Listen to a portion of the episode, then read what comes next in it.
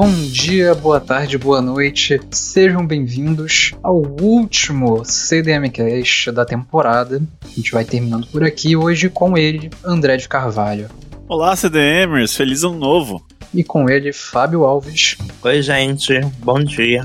Eu sou Léo Medeiros e hoje, retrospectiva de Tretas Otaku 2023. Que calminho, né? Nem parece que vai ser de treta o programa. Então, nem parece que vai ser barraco.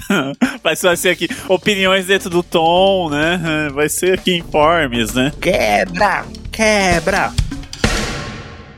E você que tá ouvindo aí, você sabia que agora você pode apoiar o CDMcast? Pois agora você tá sabendo. Inclusive, a partir de 5 reais você ganha alguns benefícios lá na nossa comunidade no Discord, além de se tornar um membro apoiador do podcast. Corre lá em apoia.se barra CDMcast e venha ser um otaku cheiroso.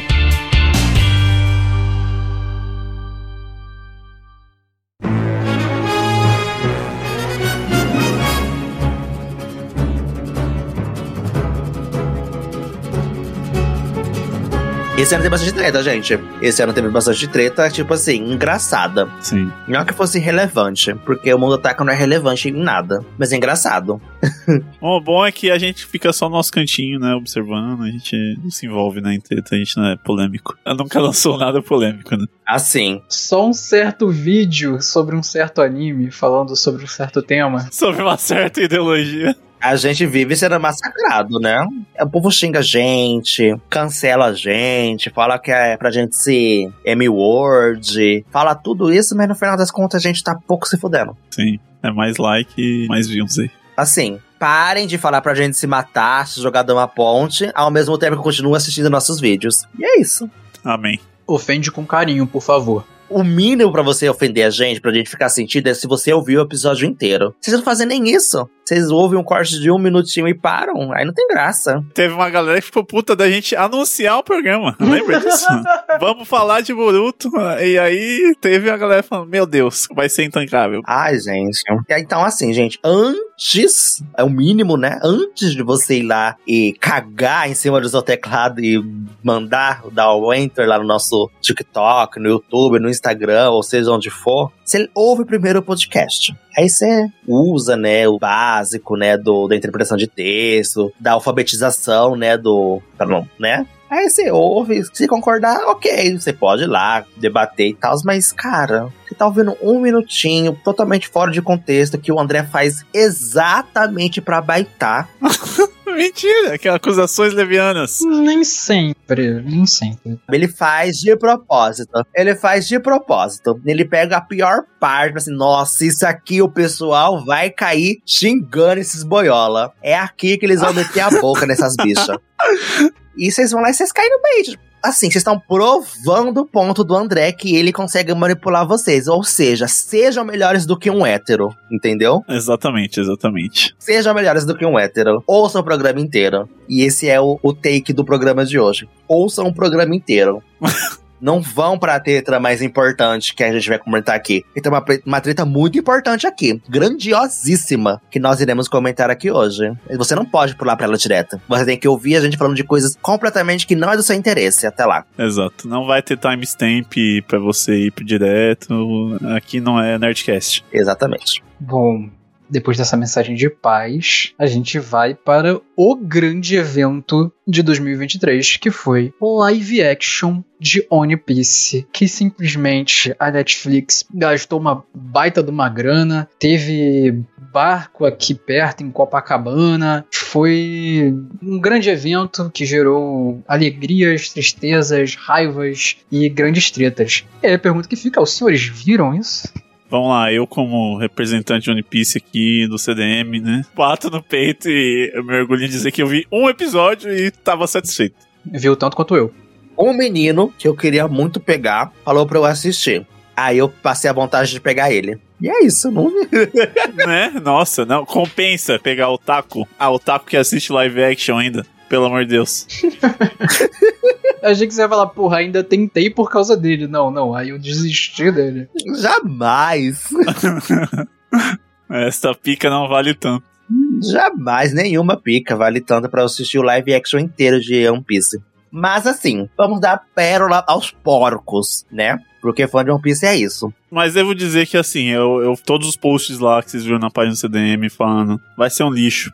Foi eu que fiz. É, se eu não assinei, já tá dito aqui, tá admitido. E no final das contas, eu acho que a série entregou ali um conteúdo que se assemelha àquelas séries de super-herói da CW, Flash, Arqueiro Verde, Supergirl, sabe? Que não é aquela coisa lixosa, não é aquela coisa ruim, mas é meio pateta, assim, né? É meio, meio esquisito. Não, você jogou a barra lá pra baixo. Não foi tão ruim, não. Não foi tão ruim assim. É, eu sei, eu achei que ia ser um desastre e paguei com a língua. Acho que acho que entregaram um negócio ali justo, mas que ainda não, pelo menos para mim, não ficou morno demais, assim, não fede nem cheira e é isso, sabe? E não só isso, André. O investimento da galera em marketing foi absurdo eles realmente fizeram disso um evento. Então acho que era muito difícil que fosse tipo o que foi, sei lá, o live action decepcionante do Cowboy Bebop, que ninguém gostou dessa porra. Falou que era tipo uma cópia barata do, do anime, sabe? Tipo, acho que o live action de One Piece, acho que ele tentou ser um live action de One Piece, assim. Eu vi um episódio, eu nem achei ruim, não. Eu achei as batalhas decentes, assim. A, a, a produção da coisa tava bem legal, mas eu não curti para ficar vendo. Eu não sou muito bom com isso, não, de série, não. Ah, e assim, já, como eu já conheço a história, me deu uma preguiça e, assim, não, não, ao ver depois é, análises e ver que não tinha nada de novo, né? Sei lá, a gente teve aí as, é, esse ano a série do Last of Us, que teve umas inovações, teve uns momentos ali que foram totalmente ideias da série, né? Inovou.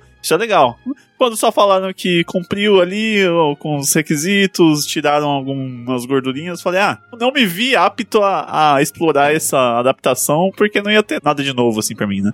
Mas enfim, aí, é, quem gostou, gostou, acho que só tem que talvez passar no teste de qualidade anti-hype, que é aquela coisa, né? O filme do Homem-Aranha, com os três Homem-Aranha junto era legal? Era, na, no cinema, quando lançou. Que é o filme, tem até espaço para você bater palma quando aparece os Homem-Aranha. Hoje em dia, você assistindo, talvez seja uma merda.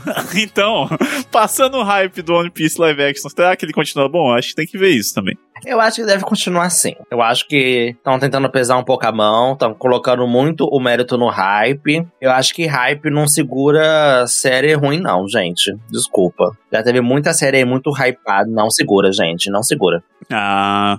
Não segura filme ruim da Marvel, hype? Faz uma, faz uma diferença, assim. Não, lógico que faz uma diferença, porque não faz uma diferença na qualidade, faz uma diferença no volume de gente falando. A gente vai ver gente que vai gostar de muita merda, por exemplo, como que tem gente que até hoje fala que Tato no Yushi é bom, sabe? É, tem, tem gente que ainda não tem bom gosto, não tem critério, não tem um mínimo de inteligência. Teve a série de Sandman, que não, não senti que teve um marketing tão grande e depois vi a galera gostando, assim, falando bem da série. Mas é porque, assim, a gente também tem que entender que a gente tá cronicamente integrado nessa comunidade otaku, sabe? Esse marketing atingiu quem? Atingiu os otakus. Não, eu acho que furou a bolha porque ele pegou top 1 acima de Vandinha. Atingiu todo mundo, atingiu todo mundo. Não, não, não, não, não. Tô falando do marketing, gente. Então, é porque, tipo, One Piece é um bagulho que fura muito a bolha, cara. Furou a bolha porque fez sucesso, gente. O sucesso fura a bolha. E esse é o ponto tudo que faz sucesso fura bolha. E é isso. Por exemplo, o Shingeki no Kyojin é um anime, intrinsecamente um anime, com temática de anime, é um anime normal, comum. Furou a bolha, porque é um anime que furou a bolha, entendeu? Fez muito sucesso ao ponto de furar a bolha não é o mesmo necessariamente o caso do One Piece, porque teve muito outro marketing envolvido. A Netflix é uma plataforma gigantesca. Ela tem os meios, né, de fazer um marketing muito bom, porque, querendo ou não, quase todo mundo tem acesso à Netflix hoje em dia. Então é muito mais fácil pra Netflix falar assim, cara, eu quero que você pelo menos dê a chance para isso, entendeu? E a pessoa pegar e assistir um episódio, sabe? Aí junta aqueles otakus fervorosos, ou fãs de One Piece, que tipo assim, a gente tem que pensar que boa parte do marketing veio da fanbase de One Piece. Vamos colocar também isso aí na mesa, tá? Que fã de One Piece é tudo meio maluco da cabeça. Ó o André aí, não bate bem. Esse povo não é normal. mas eu não fiz marketing pra, pra live action. Mas, porra, não, o investimento foi alto pra cacete, né? O Léo mesmo falou, teve barco aí no, no, Rio de Janeiro, no maior investimento de série dos últimos tempos aí, uma série de ação, assim, né? Tipo, porra, vai lançar série aí da Disney Plus do Percy Jackson, de coisa fantasiosa assim, a gente não vê notícias sobre orçamento alto, né? Então o bagulho tava numa escala assim que não tinha como você não saber da existência e do lançamento disso. Realmente vi muita gente, muito público acompanhando, é, é, né? Começando a ver One Piece por causa disso, depois de acabar a série pro anime, depois indo pro, pro mangá, enfim. E aí até a Netflix vacila nisso porque não tá lá inteiro, né? O anime na, na plataforma e vi gente migrando da Netflix pra Crunchyroll, enfim. Mas mas eu não acho isso ruim, não. Porque, tipo, o que a Netflix fez com One Piece de botar por temporadas e ficar sempre lançando e atualizando e o processo de dublagem, cara, eu acho que funcionou muito e eu acho que One Piece conseguiu quebrar mais ainda a bolha graças a isso. E isso acabou, claro, sendo também uma coisa que atraiu a galera para a série, porque eu acho que o marketing ele foi pro público de One Piece. E quando você faz uma parada tipo botar um barco num bairro de Zona Sul muito movimentado, que inclusive vai muito gringo, né, de uma cidade grande como o Rio de Janeiro, você tá fazendo um carinho especial. Aí compara esse marketing com o live action de Yu Yu Hakusho, que nem as perucas do personagem parece que comprou na 25 de março aqui no completamente outra coisa, né? Então assim, One Piece ganhou um grande carinho. Mas vamos lá. Eu acho que quando a gente tá falando de live action, acho que é importante a gente também entender da onde tá vindo esse live action. Eu acho que, por exemplo, live action de Yu Hakusho não tem nada de hollywoodiano nele. Amém. Ele é extremamente focado no, na galera oriental. Extremamente focado. Tipo, se for a bolha, por algum acaso, se vier para cá, massa. Mas eu tenho certeza absoluta que lá vai explodir. Que lá vai dar audiência. Que a galera vai gostar. Que a galera vai curtir a gente também tem que pensar que nem tudo é pra gente. Eu acho que One Piece eles tentaram realmente ser global, porque One Piece é hollywoodiano, gente. Ele é, gastaram milhões em cada episódio não era localizado, entendeu? Eles tinham dinheiro pra peruquinha do Shanji. Eles tinham dinheiro pra piroca de borracha do, do menino lá, do, do Luffy. Eles tinham dinheiro pra contratar 10-10 da South America Memes, né, cara? É loucura. Então, você tá entendendo? Então, tipo, a gente também tem que entender e, e, e lembrar de que o mercado que tá saindo as coisas, sabe? Porque live action de anime, de mangá, de live, enfim, sempre teve, gente. E sempre vai ter. Já teve de Shingeki no Kyojin, já teve o hollywoodiano de Death Note, que é horrível. Muita gente gosta porque é hollywoodiano, mas eu acho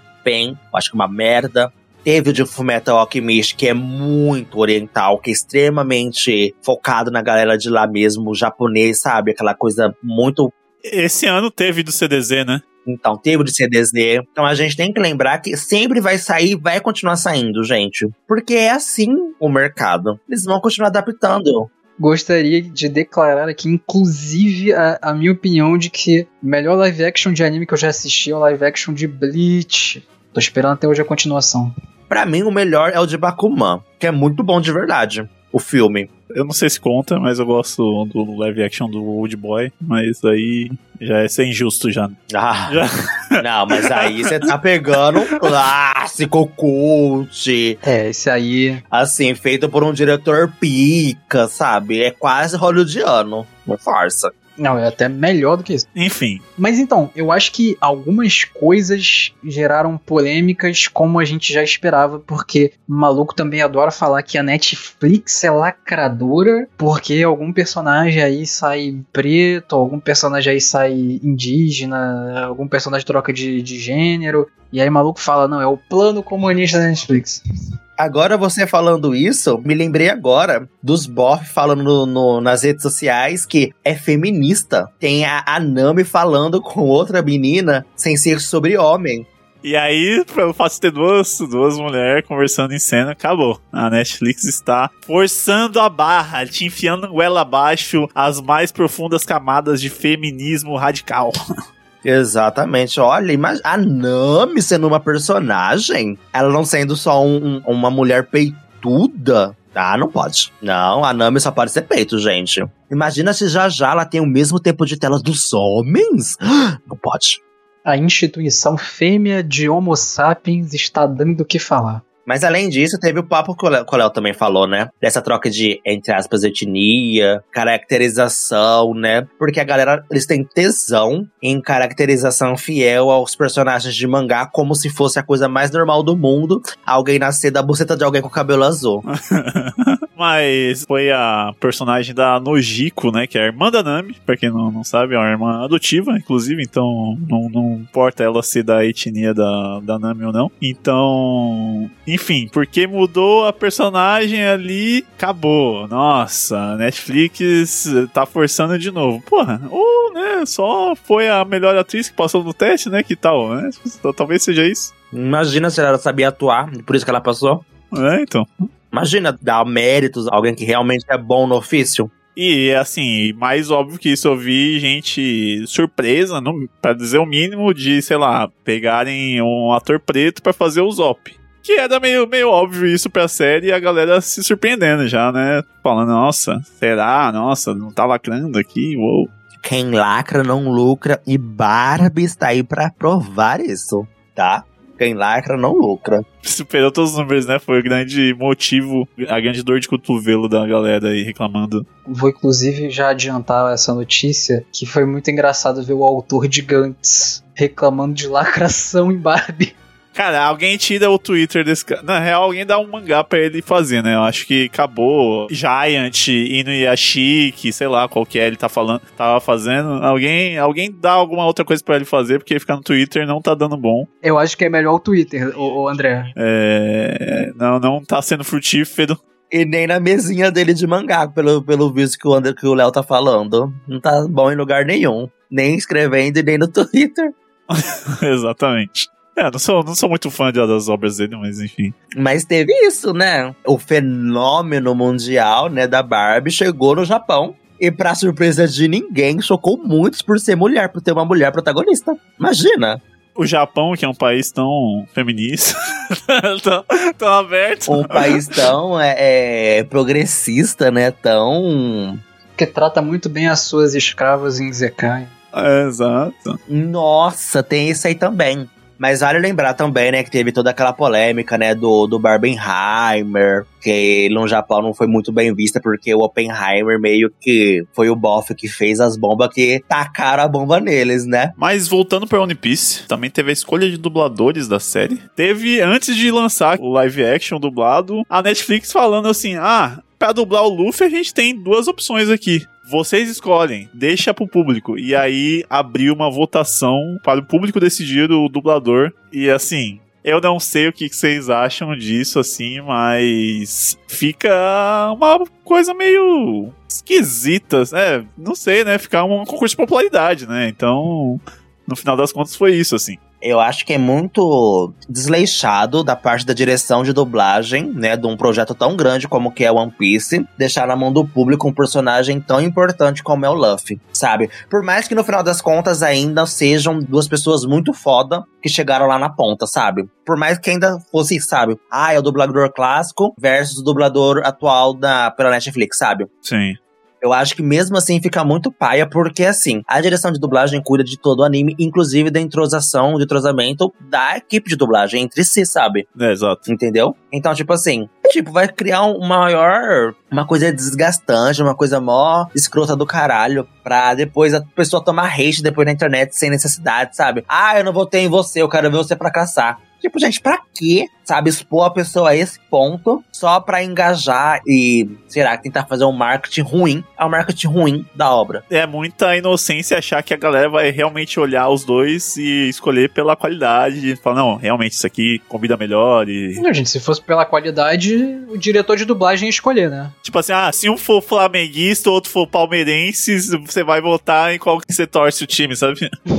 Enfim, acho que é isso. Deixa meio desnivelado, mesmo que estejam em pé de igualdade ali em questão de qualidade. Vai ser uma campanha política, né? Uma campanha de marketing ali, né? Isso é uma coisa que sempre falo, assim, tipo, galera, toma cuidado com todo personagem que sai, ir lá encher o saco de, sei lá, produtora, estúdio, pra um fulano dublar, porque obviamente um Wendell Bezerra da vida e um Guilherme Briggs, eles têm muito apelo, assim, não, não é legal fazer isso, tá ligado? Sim, ai, o Superman não foi dublado pelo mesmo dublador de sempre. Meu Deus, vamos reclamar. Imagina as portas da coitadolândia abrindo. Exato. Só de anunciar a pessoa. Jesus amado. Não, imagina aquele papo clássico de eu sou o dublador oficial de tal, tal, tal personagem. Como assim não estarei dublando ele futuramente? Exato. Não, gente, assim, gente. Eu acho que as pessoas têm que começar a se responsabilizar pelas escolhas que elas possam fazer, sabe?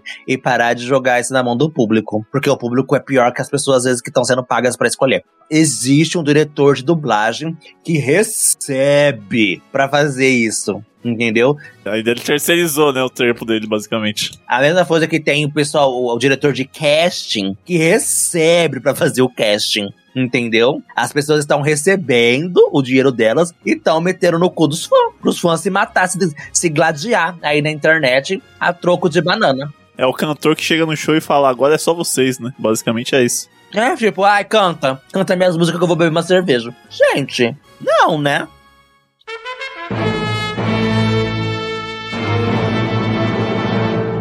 Falando em One Piece, o final de ano trouxe uma notícia completamente inesperada, pegou todo mundo de surpresa e trouxe ao mesmo tempo felicidade, hesitações, E discussões, discussões acaloradas. trouxe polêmica e que é remake de One Piece adaptando o East Blue, a priori, né, pelo estúdio Witch. Estúdio aí de Shingeki, né? Primeira temporada de Shingeki. Antes da mapa usurpar tudo, todos os projetos de todos os estúdios. Exatamente. E é assim, bagulho de maluco. O anime de One Piece tá rolando aí, saindo em streaming aos poucos. E o anime de One Piece, inclusive, tá bom agora, né? Então as pessoas meio, cara, por que fazer um remake de One Piece a essa altura com o anime antigo ainda rolando, né? É. Acho que esse foi o grande tópico aí. E assim, o anime de One Piece não é tão antigo assim, a ponto de ser intragável, assim. Acho que é... O anime deve ser 97 ali.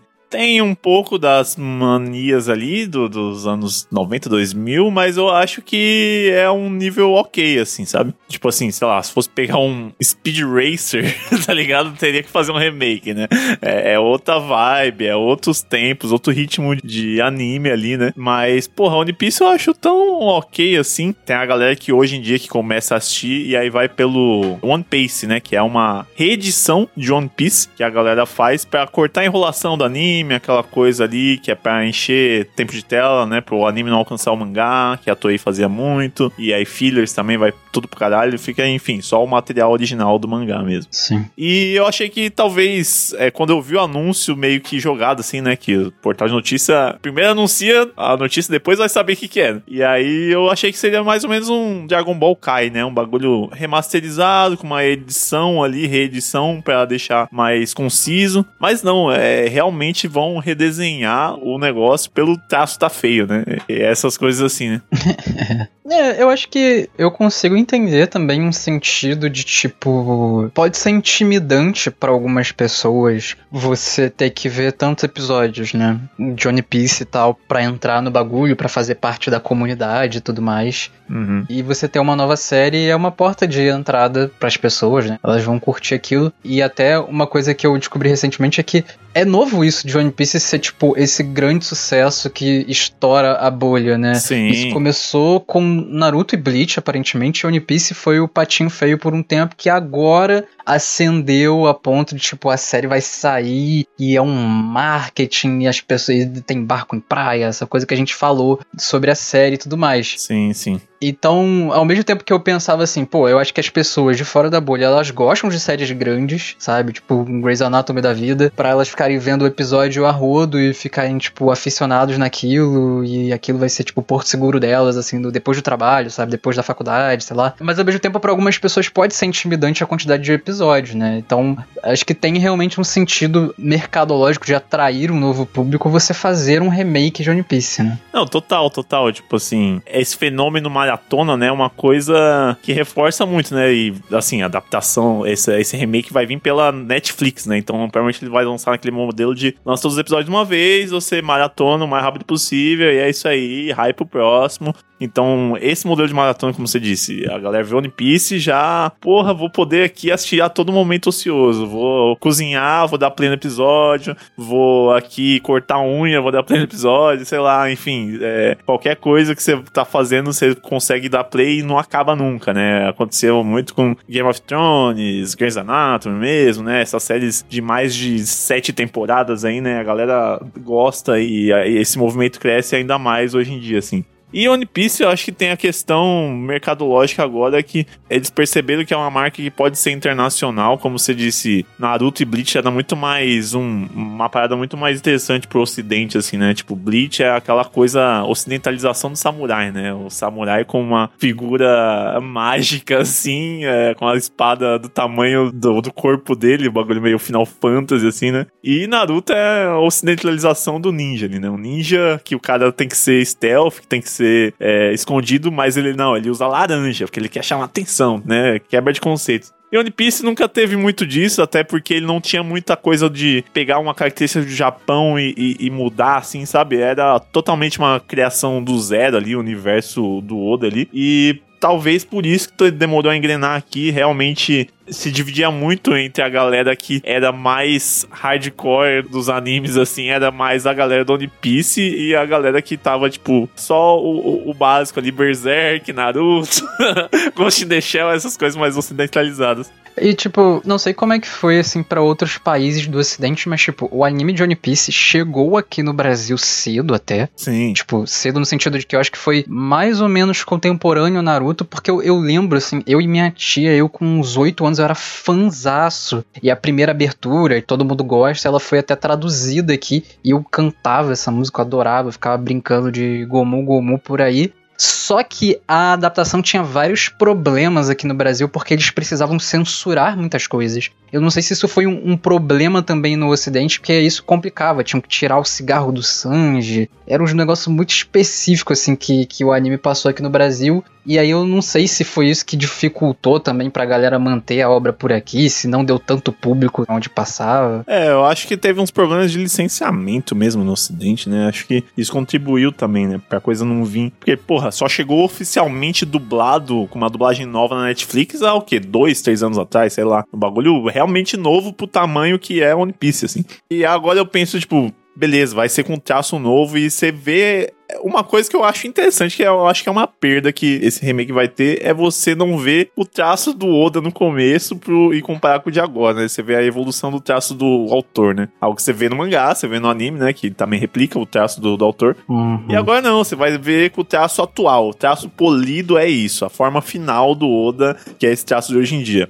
Hoje em dia já tem, assim, alguns filmes do One Piece que são resumos de arcos, né? É os filmes que eu uso geralmente em corte que a gente fala de One Piece, né? Que tá com o traço mais atual, por causa da resolução e tal, né? Então quero o vídeo em qualidade melhor e tal. Mas é isso, assim, é uma supremacia como se o traço atual fosse o ideal. E não sei se eu concordo exatamente, não, sabe? Acho que tem até uns filmes do One Piece aí que tem um traço um pouco mais do diretor, assim, um pouco mais experimental, que são bem bonitos, um estilo bem diferente, assim. E vai ser aqui um padrão, padronização Toei, né, da coisa. Eu acho isso um pouco uma obsolescência programada estranha, né? Assim, tipo, como você falou, eu, sei lá, não acho que esteticamente seja tão desagradável assim One Piece, né? Talvez porque né, a minha idade me permite ainda não achar tão estranho a estética do anime. Eu também vi um pouco quando criança, mas talvez seja também pela questão de ritmo. Eu fico pensando no que aconteceu com Hunter x Hunter, né? Uhum. Eu acho que ele também passou por um negócio de ele não é tão bem produzido assim, tudo mais. E acho que queriam fazer um anime do início, apresentar para um novo público e ao mesmo tempo, muito provavelmente isso deve ter sido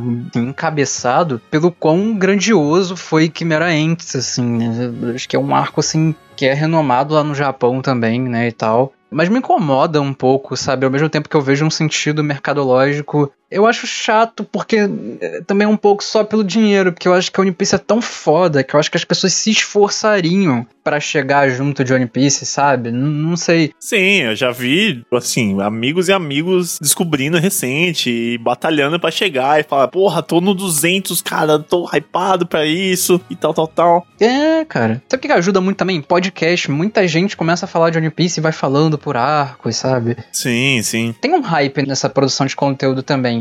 E aí eu acho que, cara, você pegar um anime, por exemplo, pra fazer do zero de novo, cara, a indústria tá tão cheia de coisa. Você já tem esses animes que acabam pegando um monte de gente, tipo um. Não sei se exatamente Frieren é isso, mas parece. Aí o Tengoku da Makio foi meio isso, o Chainsaw Man foi isso.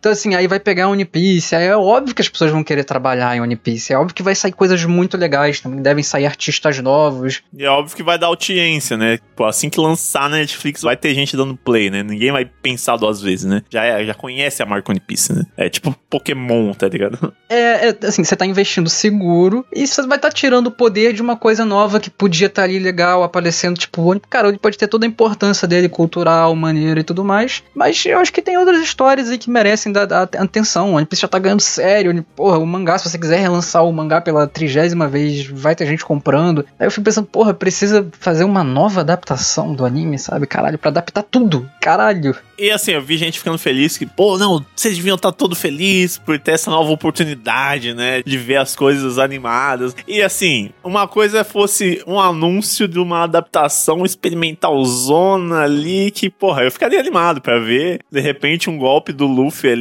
animado pelo Yuasa, sei lá, alguma coisa assim. Mas é claramente uma adaptação comercial zona que os caras vão fazer tudo igual, só com um traço novo. E é isso aí, pra galera ver mesmo e comprar, sabe? Então eu não fico tão animado assim, não me sinto tão privilegiado. É algo que, beleza, já vi as cenas que eu queria ver animado, eu já vi, sabe? As cenas que eu queria ver em live action. já vi, né? Mas, sei lá se é uma forma é, diferente de fazer, pelo menos no live action vai mudar a minha percepção das coisas. Mas não sei. Baixas expectativas que eu tenho, assim, como, como fã de One Piece pra isso, assim. Assim como live action, vou dar uma olhada num episódio 2 e falar, ah, tá ok, assim, e, e usar pros cortes do CDM.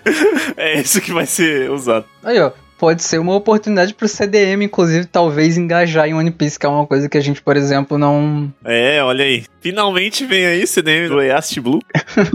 Agora você desbloqueou uma coisa que eu não sabia que eu precisava, que é Iwasa fazendo One Piece. Porra, eu acho que Iwasa e One Piece combinam muito, assim.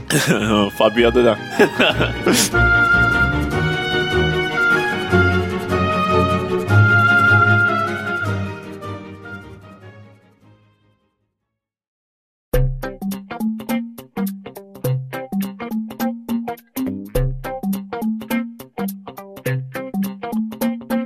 Vamos falar sobre um tema que dominou também esse ano, que é inteligência artificial. E tá todo mundo com medo de robôs atacarem seres humanos, robôs dominarem as produções de conteúdo, mas também estamos tendo discussões que são pertinentes, que é desvalorização de trabalhadores através do uso da IA, a questão de a quem pertence esse conteúdo, né? Porque tem a, a base para fazer esses, essas programações aí vem de artistas, né? Que estão tendo suas artes pegadas, tipo, sem consentimento. Então, enfim, estamos vivendo tempos complexos para artistas, tempos de chat GPT de caralho. Tá foda, assim desde o ano passado o tema de IA apareceu na retrospectiva aqui, mas esse ano foi bem mais forte, assim, foi um negócio que adentrou todos os trabalhos, todas as áreas de, de, de trampo aí, né? Então, teve discussão de, ah, a série da Marvel sobre esquisitice usou IA na abertura, mas foi proposital para passar a ideia de esquisitice. Ah, mas mesmo assim foi imoral, foi antiético, roubou a arte de alguém, bababá.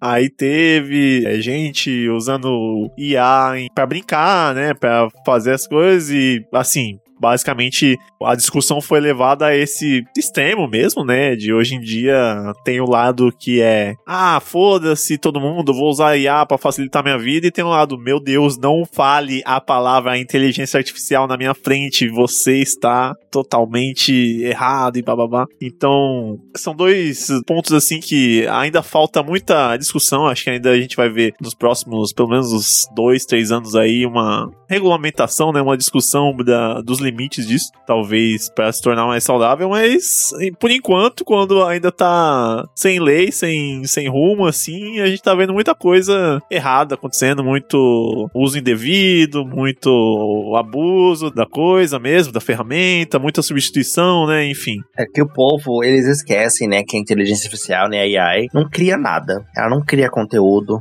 ela não cria arte, ela não cria nada. Ela só reproduz o que já tá feito, sabe, no mundo. É, ela reproduz um padrão vigente ali. Né? É, tipo, basicamente rouba mesmo o que já tá feito, sabe? Então a, a AI como grande ferramenta de mudança não vai existir nunca, gente. Sempre vai ter a pessoa que está criando que a AI roubou.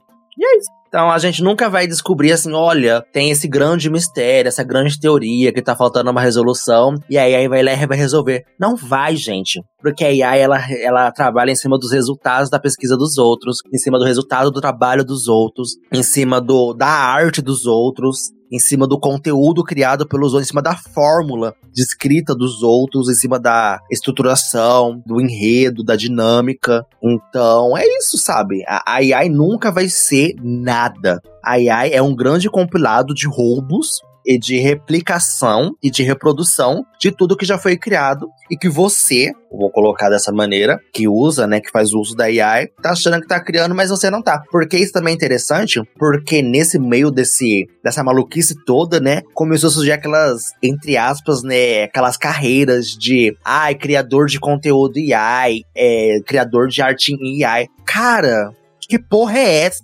É, você não cria nada. Desgraça que é essa? Que porra que a gente tá vivendo, sabe? Tu não é nada, tu é um merda. Esse é o ponto. Você que tá tentando trabalhar nesse mundinho corporativo, que tentando criar AI por, através da AI, roubando o trabalho dos outros, é o que você é, cara. Cadê tá, o mínimo da tua dignidade, do teu processo criativo, sabe? Da tua inteligibilidade, sabe? E a gente tem que lembrar que, tipo, ah, a IA tá substituindo esse tempo de pensar, né, e tal. Ela é uma ferramenta de trabalho para facilitar, mas desde sempre as ferramentas de facilitação não estão facilitando e, e, ajudando o trabalhador a fazer o trabalho dele, só tá basicamente substituindo funções. Exatamente. Então agora a IA vai fazer as coisas e você vai ter que trabalhar o dobro para conseguir o mesmo resultado, para conseguir a mesma, mesma renda, porque o seu trabalho já foi facilitado, ele já não vale mais nada, o seu trabalho foi desvalorizado porque agora tem uma IA de graça o trampo de 10 pessoas, a AI tá lá e tá roubando pra uma pessoa, entre aspas, tá fazendo, né? Tá tentando replicar ali. E a que preço, velho? E essa foi a maior lacrada comunista desse podcast. Calma lá, ainda vai vir mais. Mas é comunista real, sabe? Porque. Não, sim, gente, tô brincando, mas vocês estão falando coisas pertinentes, claro. Não, mas é porque assim, a gente tem que pensar que o mundo é intrinsecamente capitalista. Claro que eles vão querer pagar, vamos colocar, três pau pra um cara em vez de querer pagar pra 10 mil pra três, quatro criadores criar toda a arte do projeto, é, no caso do marketing da vida, sabe? Que é muito mais que a gente vê é, até nas propagandas do governo federal, né? Arte criada por AI, do que ir lá e querer pagar, sabe? É, é, então, não, então, tipo assim, a gente percebe esse movimento do mundo em querer economizar dinheiro e fazer parecer que é uma carreira isso sabe? É, e, e, assim, criar artificialmente, né? Já o nome já é inteligência artificial, criar artificialmente essa demanda de que precisa disso. Quando na real, não, né? Tipo assim, ah, contratar artistas para fazer uma, um anime ou enfim, alguma obra de arte é um processo intrínseco, né? Claro que você vai precisar. E, ah, não, agora precisamos de. Ah, não, não precisamos um exemplo aqui das notícias de A que a, gente separou é que fizeram um capítulo novo do mangá do Osamu Tezuka, que já tá morto. Totalmente escrito e ilustrado por IA, que foi o Blackjack, aquele, acho que é o mangá do, do, do médico lá, né?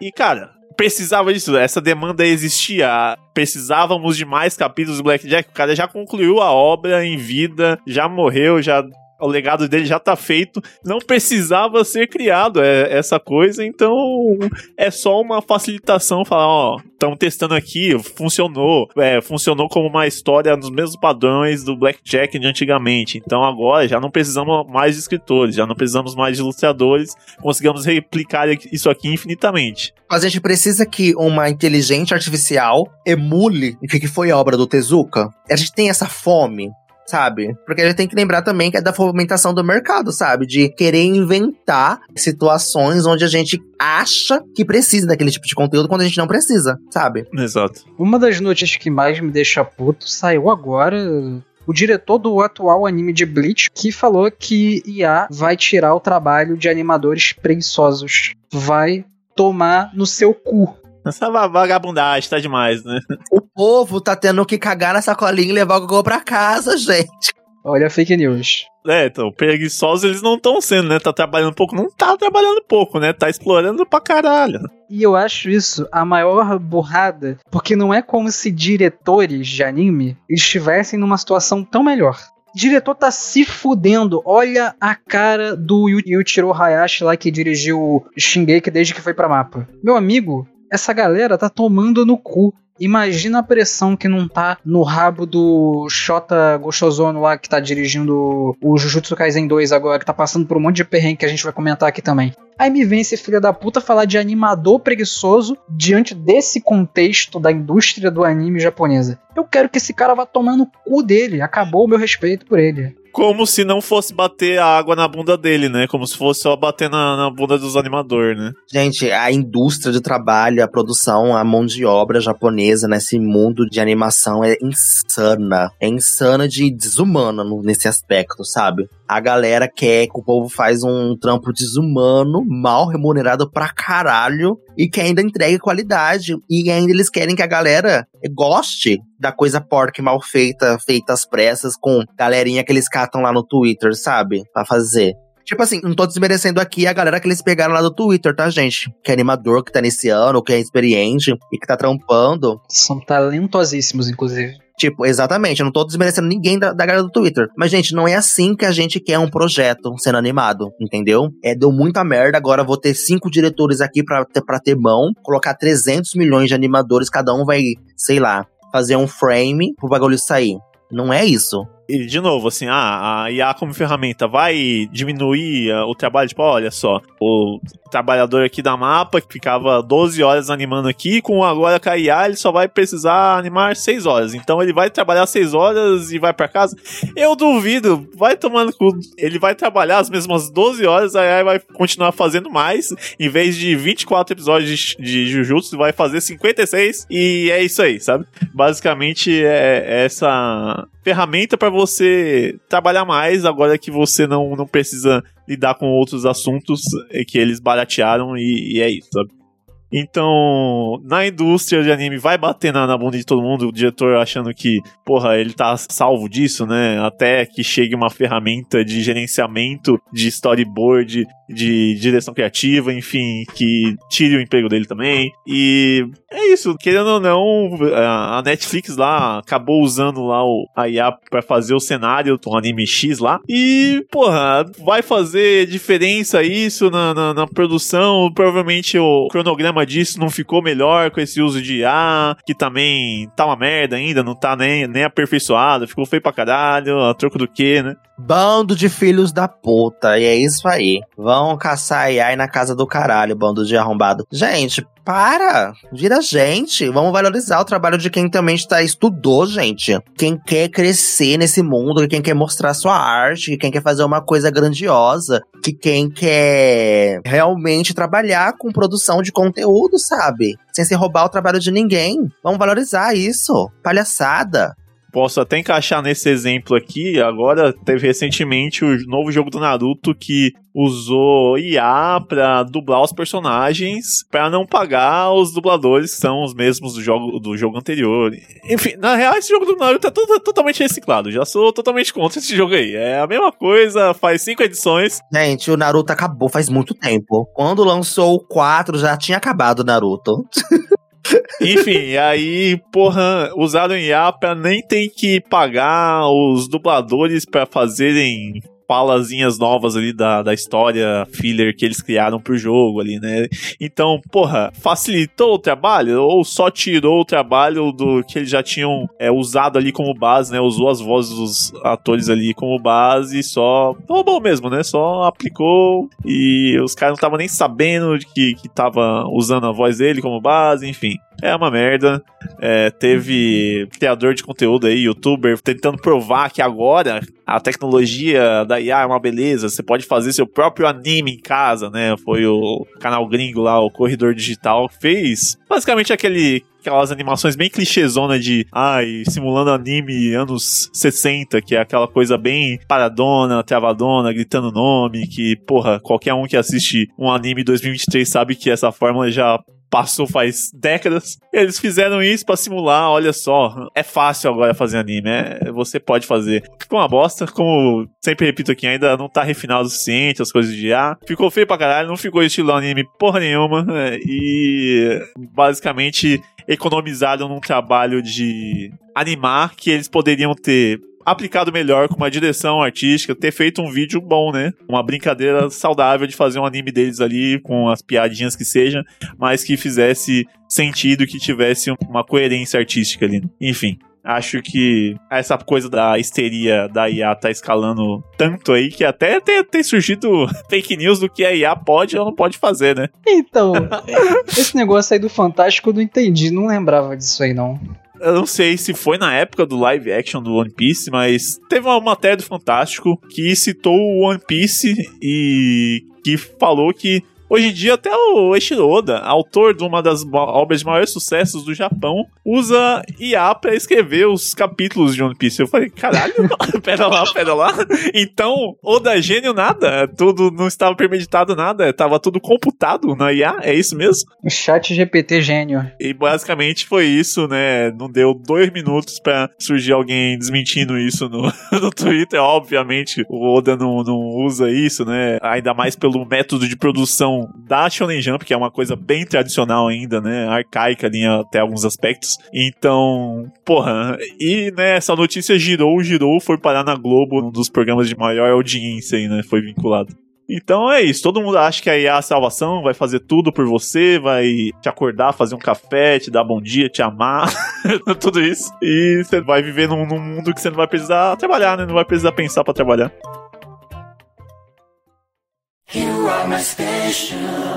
Vamos então para o próximo tópico. Vamos falar, já anunciado, dos escândalos de produção de Jujutsu Kaisen na Mapa. Não é artista. Começamos por aí. Mapa não é mais estúdio de animação. Para mim já virou uma empresinha de fundo de quintal. Para mim já é a chacotinha do mundinho Otaku BR. Merece tudo de ruim que acontece. Tô falando não os animadores, não os diretores, mas eu acho que a entidade Mapa merece toda a, a raiva e o desprezo que andou recebendo nesse ano. Porque eu acho que eles tentaram e eles tentam, né? Passar uma imagem muito diferente e muito irrealística sobre o que, que é a produção de um anime. Eles pegam aí 20 projetos no ano e eles acham que eles vão entregar tudo com qualidade, pagando uma guaravita e uma barrinha de cereal pro animador por dia.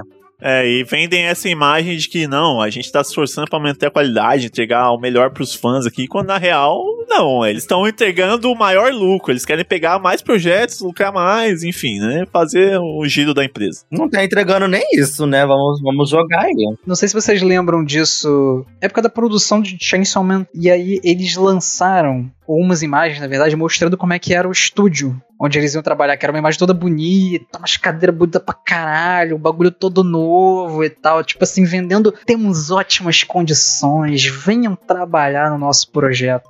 E a gente sabe, quer dizer, mais ou menos, né, não é exatamente um, um conhecimento comum, mas o que atrai muitas pessoas no fim das contas, né? Além de grana e tal, é contato. É diretor foda com contato, é produtor de animação com contato e tudo mais. A mapa tentou se vender legal e a galera que foi trabalhar, eu não sei o que a galera achou de trabalhar em, em Chainsaw Man. Eu sei que em algum momento a produção de Chainsaw Man deu uma bagunçada e o caos foi de vez para Jujutsu Kaisen 2. E aí você tem relato de animador falando que não vai mais trabalhar com mapa nessas condições. Teve até gente falando bem, falando tipo, pô, tive um prazo legal, deu sorte, assim. Mas no geral, a situação tá feia porque, pelo que essa Kuga One veio relatando, é um problema que foi em cadeia, né? Porque, como o Fábio disse, é uma prática do estúdio. A gente viu esse ano o Hell's Paradise sofrendo horrorosamente. O anime começou super legal, uma abertura muito maneira, mas terminou com uma animação desgracenta, sofrendo para sair entendeu? E Jujutsu tá aí também nas mesmas condições, episódios com um acabamento bizarro e novamente numa circunstância que é particularmente sofrível assim dessa indústria, que é tipo, você tem um, um diretor, muitas vezes novato, que quer realmente trazer isso, inovação, que quer trazer ideias criativas, ousadas, mas o cara tem que lidar com um cronograma muito ruim não tem prazo, né? Exatamente. E aí, tipo, a gente tem Reg Priority. É, que não tem final. É, a gente teve aquela, aquele caos louco que foi Promise Neverland, né? Que tava meio que junto com o né? Que é, foi uma bagunça ali na Cloverworks, em projetos da produtora, né? Aconteceu com 86, aconteceu com Nier Automata. Então, assim, cara, é triste, porque o, o Gosso é um bom diretor. Esse cara que. O Park não era um diretor ruim, mas o, o Gosso que assume o Jujutsu Kaisen agora é um cara muito bom. O trabalho dele no Osama Ranking, bicho, ele fez a luta do Boji contra o Boss. Ele fez um, um episódio lá de comédia que os caras comem a comida ruim do, do Boji. É maravilhoso. Tem coisas muito boas em Jujutsu.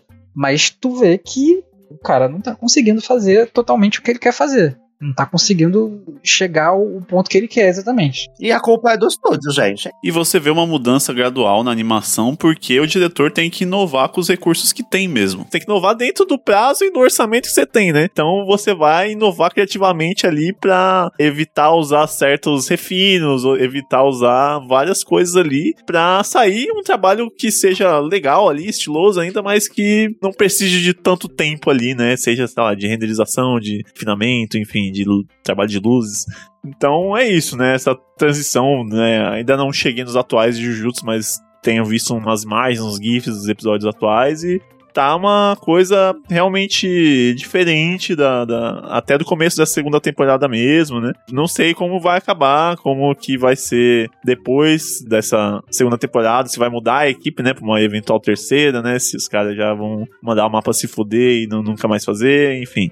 Não, duvido muito. Eu acho que o mapa tem que bombar muito mal para isso rolar. Eu acho que, querendo ou não, por mais filho da puta, né, que o mapa seja, ele ainda entrega.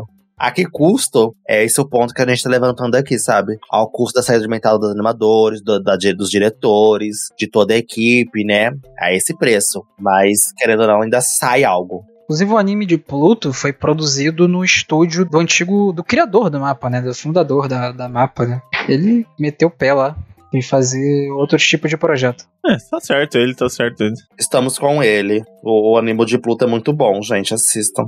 Já falei isso em uns três episódios, três programas diferentes.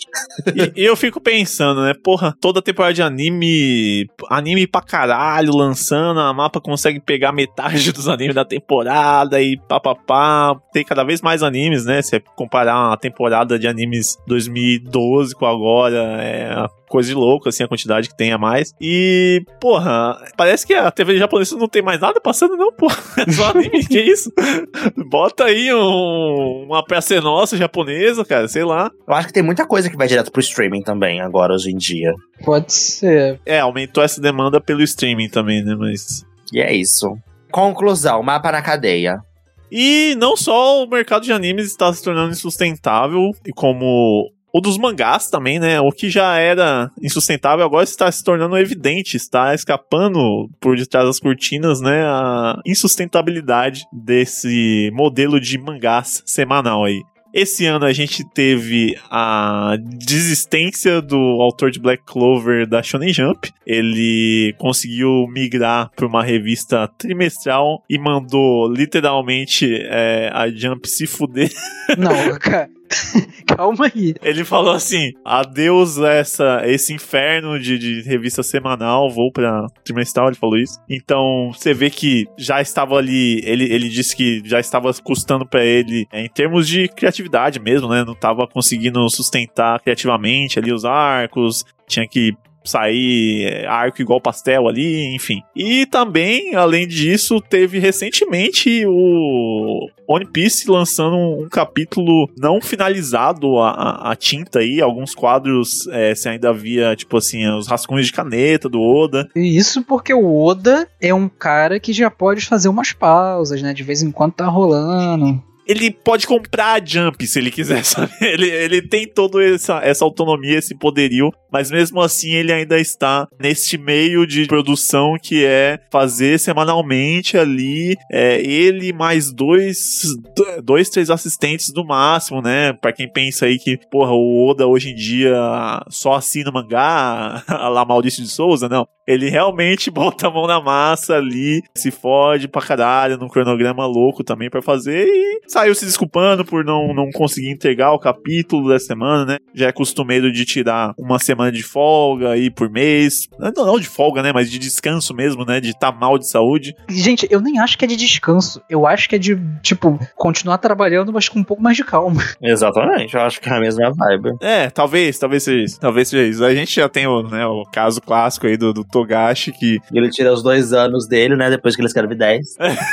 Exato. Ele foi destruído por causa dessa rotina. Inclusive, Hunter x Hunter é outro que deve mudar de revista, porque nos posts do Analyze It não tem mais aparecido Hunter x Hunter como hiato, né? E já tinha esse boato um tempo atrás também, né? Não sei como é que da outra vez foi o mesmo burburinho. Ah, e o Hunter x Hunter saiu da revista. E do nada Hunter x Hunter tava sendo lançado na revista. Toda vez é a mesma coisa, gente. Mas aí é bobeira. Mas o boato foi depois que acabou a última leva, pô. Por isso que eu acho que esse pá mudou mesmo. É sempre a mesma coisa, sei lá. Não, não boto fé nisso, não. É, enfim, é meio besta, né? Deixar lá uma plaquinha de hiato dois anos mesmo, mas é, eu fico pensando o quanto ainda essa coisa da revista semanal vai se manter, né, cara? Eu tava vendo até para fazer a pauta do programa do Nanatsu, as vendas das revistas semanais como tem diminuído durante os anos, né? Sim como talvez essa coisa não seja mais o, o, carro principal, né? Não precise ser mais, né? Pode ficar ali nos encadernados e lançar online ali, né? A Jump já tá com o Jump Plus bombando aí, com vários sucessos e tal. Você viu que a Jump Plus agora tem planos, né? para você assinar e tal. E até eu acho que foi o Analyze It que publicou isso, falando que, tipo, se você assina esse plano, ele sai mais barato do que você comprar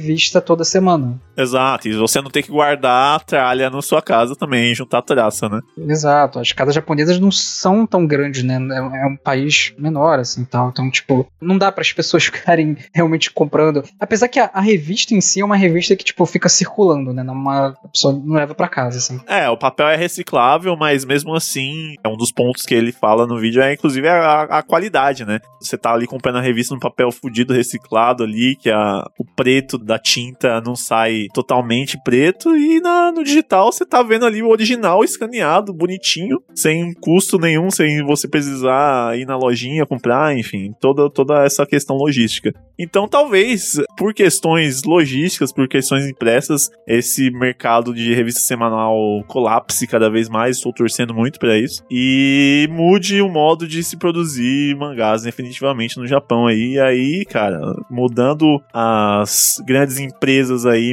monopolizando a, a publicação, dá até mais abertura para autores independentes também fazendo seu sucesso, né, serem descobertos com mais facilidade, enfim.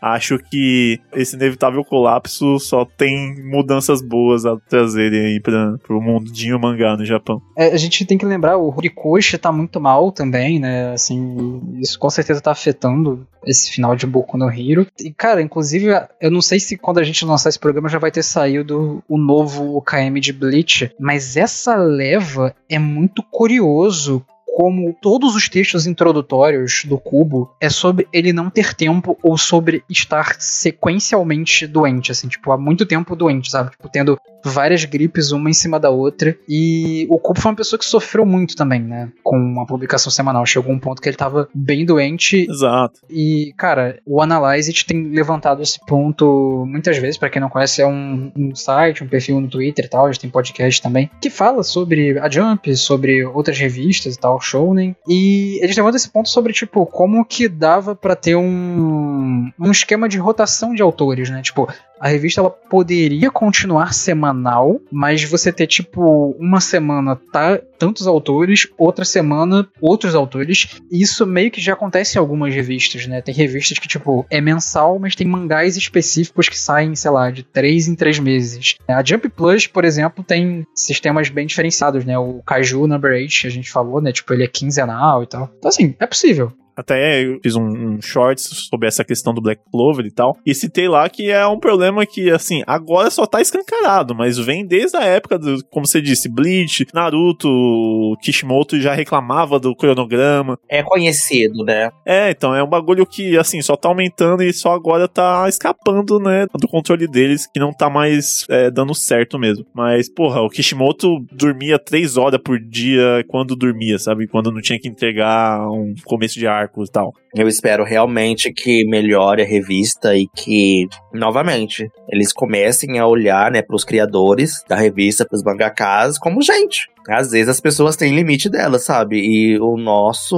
não, não é mais compatível. Eu acho que a gente precisa entender o momento atual. E é isso, sabe? Eu acho que as pessoas hoje em dia também conseguem demonstrar muito mais facilmente o desgaste físico e psicológico que essa seriação semanal causa, sabe, na pessoa. Uhum. Tem muito espaço para pessoa poder ser vista e as pessoas entenderem o que ela tá falando. Eu acho que antigamente era um problema, sempre foi um problema, mas era uma coisa, cara, é isso, trabalha. É isso. Você não queria ser um, um mangaka Jump? Então trabalha. E esse modo de produção é até meio autodestrutivo mesmo, assim, se você pensar no, no, na questão produtos. Porra, você tá lá fazendo o cara forçar a mente pra sair novo arco igual pastel ali, já não vai indo bem, já não vai sair numa coisa boa, vai vender menos, sabe? Não sai uma coisa com qualidade constante. Então, porra, até o produto sai prejudicado, né? O fã fica triste, é ruim para todo mundo é parar de ganância e, e, talvez saia um negócio com qualidade aí, com que todo mundo consiga fazer uma arte digna aí no processo, né? Sim, e cara, tipo, só pra, assim, tentar imaginar como é que é o trabalho desses caras, né? Porque não é só fazer os capítulos semanais em que o cara, pô, ele é um artista, ele quer elaborar uma técnica, ele quer organizar as informações, fazer o seu Kishotenketsu de lei lá, mas aí ele também tem que melhorar esse material pro volume físico. Ele tem que desenhar a página colorida. Ele tem que desenhar um, umas ilustrações bonitinhas ali pros capítulos. Pesquisar, tem que pesquisar, pô. Senão vira coroco, que o cara não sabia que não podia dar soco na bola de basquete, porra. Exatamente. E assim, mano, tem, sei lá, uma banda que chama você para fazer uma ilustração uma capa de álbum, aí tem especial de recrie uma capa do Toriyama, né? Que é um negócio que tá rolando na Jump tem um tempo. Nem sei se acabou já. Então, assim, é muita coisinha pro cara ir fazendo, e por isso que você vai lá ver. O sono do mangaka é 6, 5, 4 horas. É muito trabalho. E assim, a mão cansa, tu tem tendinite. Eu já tinha ido de arrasta para cima há muito tempo, não dou conta. Eu preciso sempre estar descansado mentalmente. A nosso Togashinho tá aí, né? Nas últimas, né? Fruto de todo, toda essa vida aí. Falando que já tá pensando na morte dele. Para, Togashi. Ninguém quer saber de quando você vai morrer. Bate na madeira, Togashi. Bate na madeira. Inclusive, a galera ficou empolvorosa, né? Com os finais dele, né? saiu uma entrevista nova do Togashi, né? Nos últimos meses aí, ele falando que por conta do receio nele de não conseguir terminar Hunter x Hunter por medo da morte, né? Medo da morte ou a revista falando pra ele fazer logo a porra de um final merda? Ele foi lá e fez um final bem merda. Acho que ele fez de propósito um negócio daquele muito ruim. E a galera ficou assim, cara, pra quê, sabe? Assim, né? O Japão tem questões aí sobre que envolvem muito mais do que o sistema deles, né? Tem coisa de honra, né? Uma coisa deles aí de não, ele não pode transferir a série para alguém, tem que morrer trabalhando, fazendo a obra dele, enfim, né? Tem todas as outras questões problemáticas aí, né? Que fazem, sei lá, surgir um, quem tá do Miura aí e morrer. Tadinho do Miura, um homem sem honra. é. Não, mas foi o próprio Miura que pediu isso, gente. Sério? Ai, tadinho. Não, não sei se ele pediu, mas ele deixou, né? Tipo, ah, você continua para mim se eu morrer e tal, sei lá. Não, exato, é, mas é uma questão de, de honra japonesa, né? É uma agulha assim. Vou não cumprir minha missão depois de morto aqui, que desonra, né? Enfim. Enfim, é isso, gente.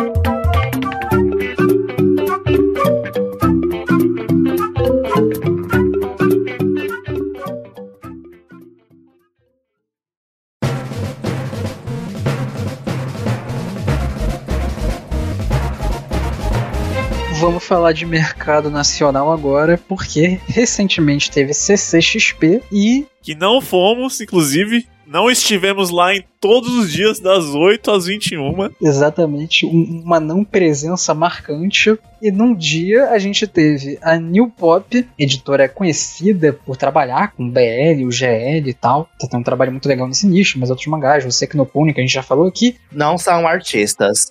Não são artistas a New Pop. E aí o que, que me acontece? A New Pop simplesmente perdeu a licença de Solo Leveling, um dos mangás que a editora falava que era bastante rentável para ela. E aí no dia seguinte, a Panini na CCXP me anuncia a licença tanto do livro quanto do manhwa de Solo Leveling. E aí todo mundo falando que a Panini articulou um golpe. Talarica, talerica. Exatamente, cobiçou o homem alheio. Essa pica que tu sentou, eu já caguei em cima. Nessa vibe. É, vou ter pesadelos com isso. Mas o importante é que, gente, não é assim que funciona uma licença de mangá. Eles acham que é assim, é um cara com a placa, tipo, compra e vendo ouro, compra e vendo solo leveling, parou ali, você compra a licença, leva pra casa, publica no Brasil. O que geralmente vai funcionar, deve ter funcionado, gente. O pessoal lá do Japão falou assim: olha, New Pop. Na Coreia, tá? E da Coreia, enfim, vão precisar mexer na licença, precisa fazer um reajuste, esse aqui é o novo valor. A New Pop, não, a gente consegue chegar nesse tal, tal, tal, tal, tal valor. Aí tem negociações, gente, não deu certo. Panini. Olha, a gente sabe que o mercado brasileiro é fomentado, a gente tem aqui uma novo mangá, enfim, que tá sendo publicado aí, mas vocês têm interesse? Tem. Esse é o valor, vocês conseguem chegar? Conseguimos. Gente, eu quero também lembrar que a Panini é muito maior do que a New Pop. Sim, bem maior. Exato, é uma editora multinacional, italiana, tem a Marvel, tem a Disney, os caras têm poderio.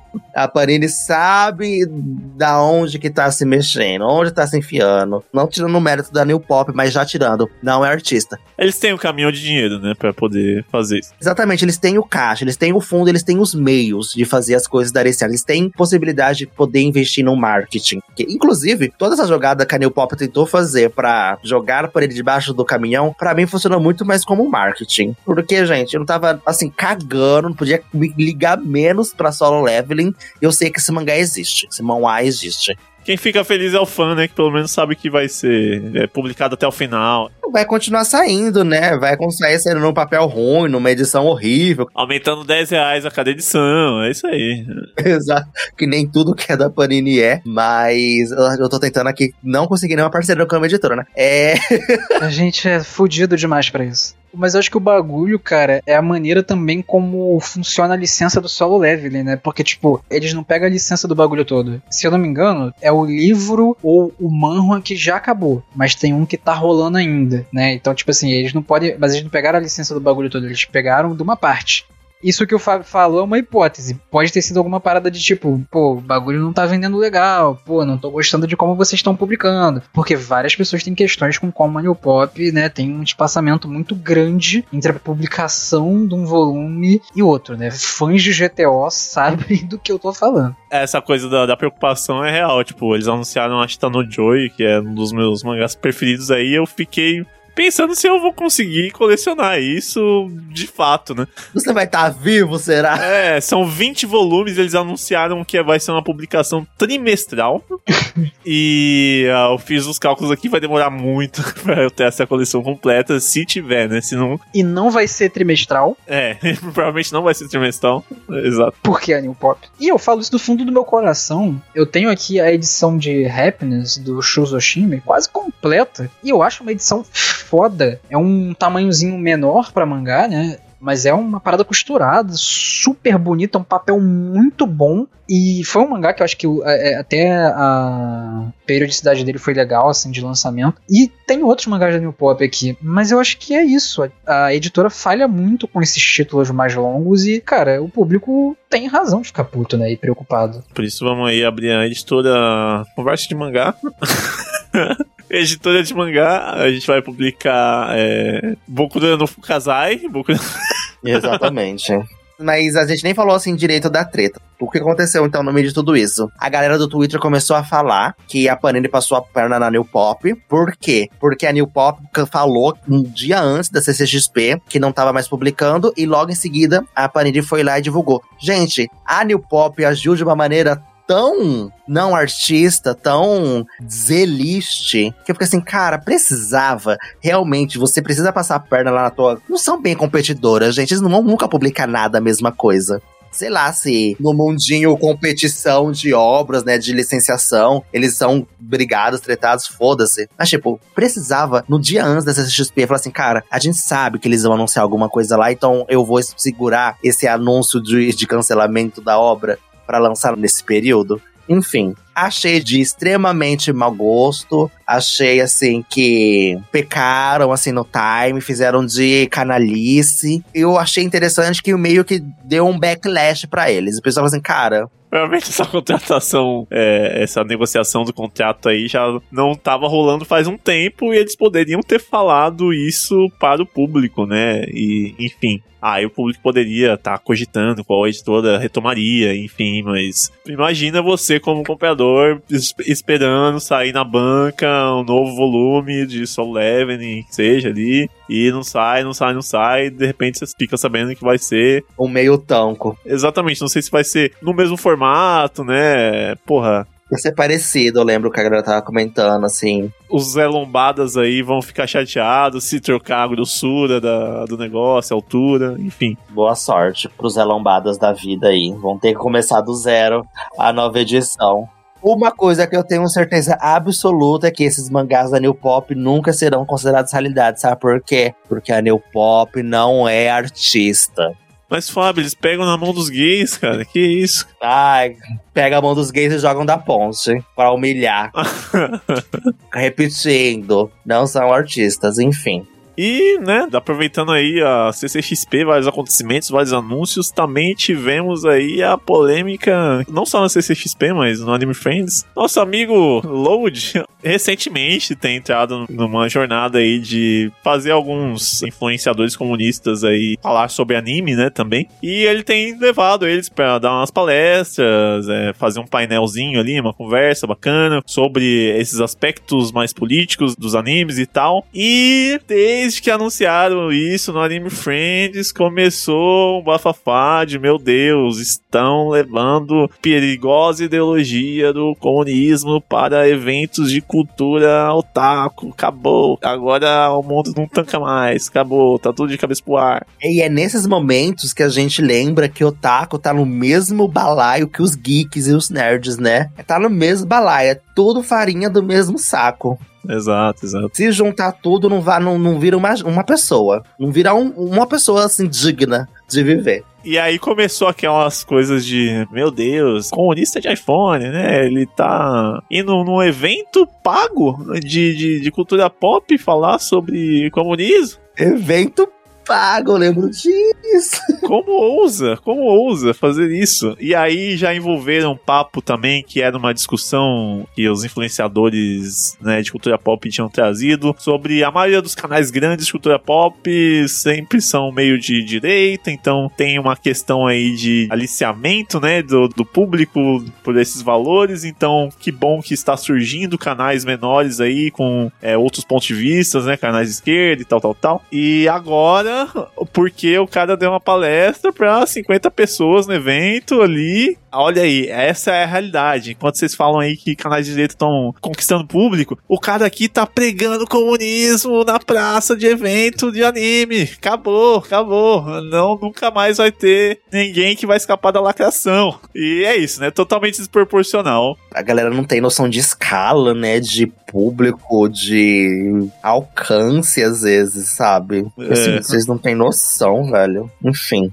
Tipo, porra, o, o, o Nerd com 10 milhões é, falando pra essa galera contra um cara num evento falando pra, sei lá, 100, 150 pessoas que seja, que consiga escutar o microfone ali. Versus a gente falando que, sei lá, não é divertido a exploração do mercado de trabalho no mundinho mangá, sabe? Exato, exato. Foi evidenciar que tá insustentável a produção. Nossa, olha aí. Tá, tá dominando, tá lacrando. Comunistas, canalhas, vagabundos. Enfim, e foi isso, deu toda uma treta, teve aí gente é, debatendo, escrevendo textões sobre isso, se é hipocrisia ou não, se, se não é, enfim. Eu acho que, assim, como sempre teve esses canais maiores, essas coisas, né, serem bem. É, a, a, discussão ser bem apolítica, né, no, no, pra ser o mais positivo possível, acho que é legal ter agora um pouco de participação desse outro lado também, nessas questões questões, não só, né, assim, para falar de política não, fala, não, precisa só falar de política, né? Você pode falar de culinária e política, porque tem toda uma questão histórica. Você pode falar de mangás política, tem uma questão histórica. Eu recomendei esses dias o vídeo do, do Fritas lá sobre o histórico do Tokyo Avengers e o, o uso da, da, da suástica lá tem uma questão histórica e política que a, a, as gangues que o cara se inspirava eram realmente nazistas, né? Eram realmente problemáticas, então. Epa, de novo? Ah, não, vamos ser cancelados de novo. Ah, e o manji budista, não, não queremos. Tem toda essa questão, dá para você colocar história, dá para você colocar todas é, essas questões de contexto mesmo, faz você ter um contexto maior. Afinal, a gente tem um recorte aqui que a gente tá assistindo uma coisa japonesa, né?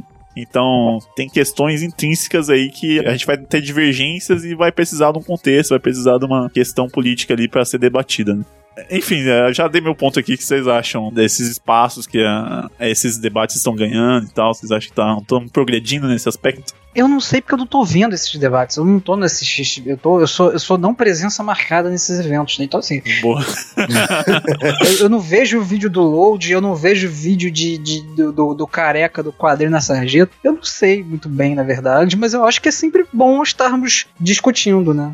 Eu gosto muito do movimento do Loud, genuinamente. Dele tentar trazer bagagem literária trazer literatura mesmo, trazer especialistas, estudiosos do mundinho esquerda BR para falar sobre esses assuntos porque é como a gente sempre vira e mexe, a gente comenta. Falta gente de esquerda criando conteúdo otaku aí, gente. Falta. E a gente não se coloca no meio da galera de esquerda que cria conteúdo otaku pra galera de esquerda. Eu não me coloco, pelo menos. Eu acho que a gente tenta trazer o nosso ponto de vista, que é extremamente mais, muitas vezes politizado, é que tem um viés, sabe? A gente traz mais contexto, né, para as coisas, pelo menos tenta trazer isso. É, tipo, a gente tem um viés muito interessante com embasamento e um direcionamento mais de esquerda, mas a gente, querendo ou não, a gente não tá aqui sentado falando assim, olha, Karl Marx, sabe, essa galerona aí. Felipe Neto, né? Com certeza. É, é, a galerona mesmo de esquerda cria e fala sobre, sabe? A gente não tá trazendo esse diálogo. A gente não tá fazendo esse embasamento. Então, eu acho muito interessante que as pessoas saibam, entendam e que aprendam. Eu acho que, por mais que não possam ah, concordar, gente, eu acho que o importante é ter o debate e o conhecimento ser veiculado, ser disseminado, sabe? Eu acho que é muito importante esse movimento, essa movimentação, porque a única movimentação que a gente tem, que nem o André falou, é os canais de 10 milhões de seguidores falando que o, o, malvado é a União Soviética, que é o vermelho, que é o, a foice e o martelo, porque eles são contra os Estados Unidos, sabe? É, o Stranger Things ali fazendo a, a, o anticomunismo clássico. É, sabe? Fazendo aquela propaganda anticomunista, antissocialista. E tá tudo muito lindo, sabe?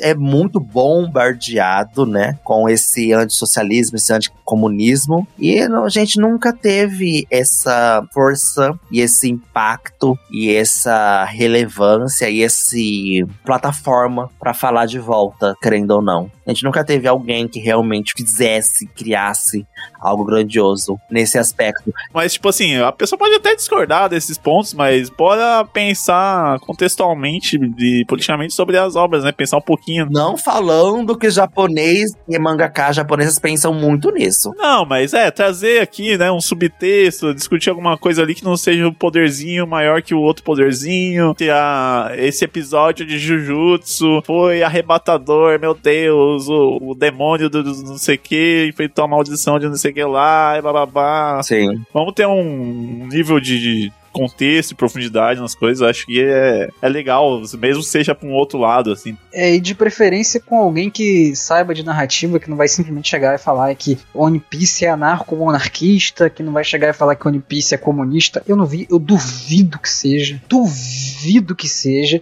Mas eu tô falando isso porque isso é uma crítica que para mim que é uma viagem, assim, porque é isso, a coisa ela precisa ser analisada sobre o que ela é também. Às vezes isso se perde. O Chainsaw Man, eu, sinceramente já não sei mais para onde ele vai. Eu acho que ele virou um produto ali que vai sendo apropriado pelas pessoas e parece que ninguém olha pro que ele é de verdade, né? Mas aí é culpa do mangaka que não sabe também escrever, né? Vamos jogar a verdade. Não, desculpa, é eu, desculpa, eu acho que é falta de capacidade da pessoa identificar que o mangaka não sabe escrever, entendeu? E... Você criticou o mangaka e a pessoa. Ai, fãs de Chainsaw Man, fãs de Chainsaw Man, engajem, comentem, xinga a gente. E Chainsaw Man virou o símbolo da extrema-direita argentina, que delícia. Tem isso! sabe? Eu acho que cada vez, cada mês que passa, Chainsaw Man prova o ponto que a gente trouxe no nosso programa sobre Chainsaw Man. Chainsaw Man é mal interpretado, em boa parte, mas eu acho que predomina muito fortemente esses símbolos machistas, esses símbolos de direita. Eu não sei, Fábio, não sei se é culpa do Fujimoto, é porque Não, não é, não é culpa do Fujimoto. Esse tipo de gente, anime, anime é pop anime é pop, filha da puta, vai se apropriar. É claro que ele tem questões de masculinidade que a gente pode contestar. Mas, cara, Chainsaw Man não, não é fascista, entendeu?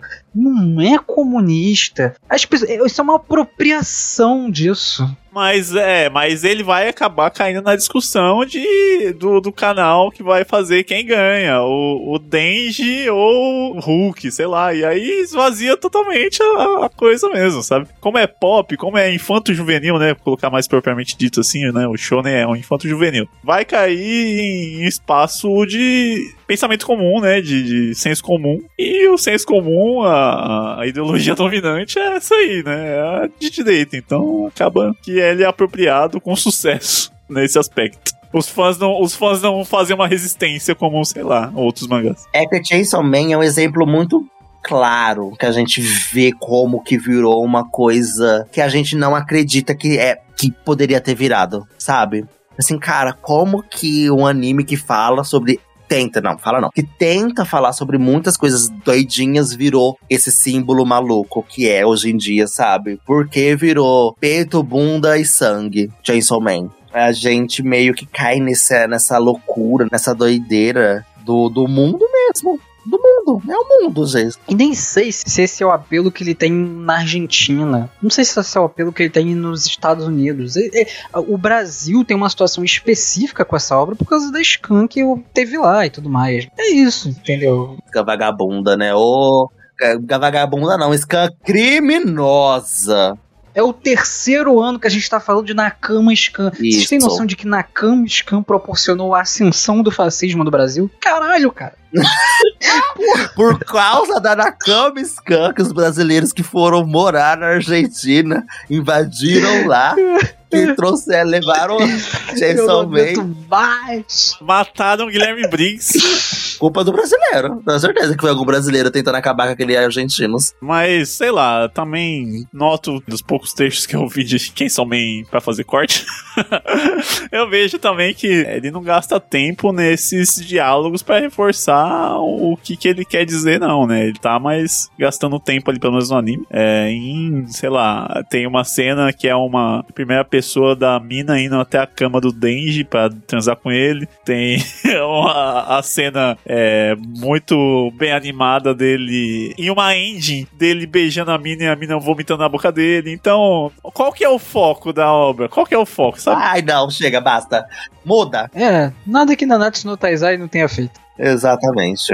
Você não vai ver a galera discutindo se o Nanatsu é comunista ou não, né? Então, sei lá. É, porque ele é ruim só. Esse é o ponto. Exato. É, é só criminoso também.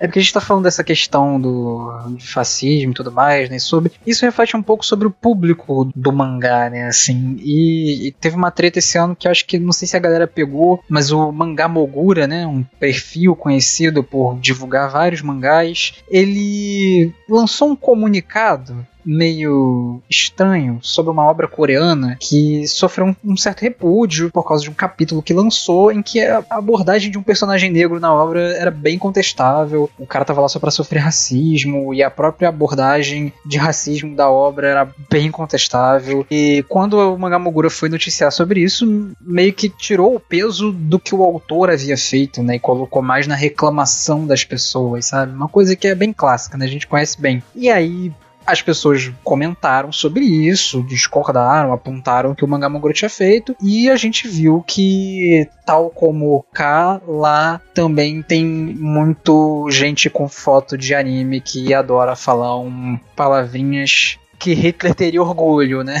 assim, digamos assim as maiores atrocidades do mundo. E é bem isso aí, tá um pouco, né? São territórios de disputa. Eu acho que é isso, tipo, o padrão da discussão e da comunidade otaku é, pensando positivo, é apolítico, mas se você for a fundo os perfis, se você vê o que, que eles postam. É totalmente político. É totalmente com muitos é, preconceitos ali, com algumas pitadas de fascismo, de nazismo até em alguns casos. E, porra, não ter espaço, voltando lá, né, pra pauta disso de não ter um, um alguém falando, contrariando isso, fica muito difícil reverter a situação, fica muito difícil a gente ter qualquer discussão que não seja essa coisa política, né, como se fosse o modo padrão, o senso comum é ser de direita e, sei lá, o, o bem e o mal, maniqueísta ali, né? Coisa assim.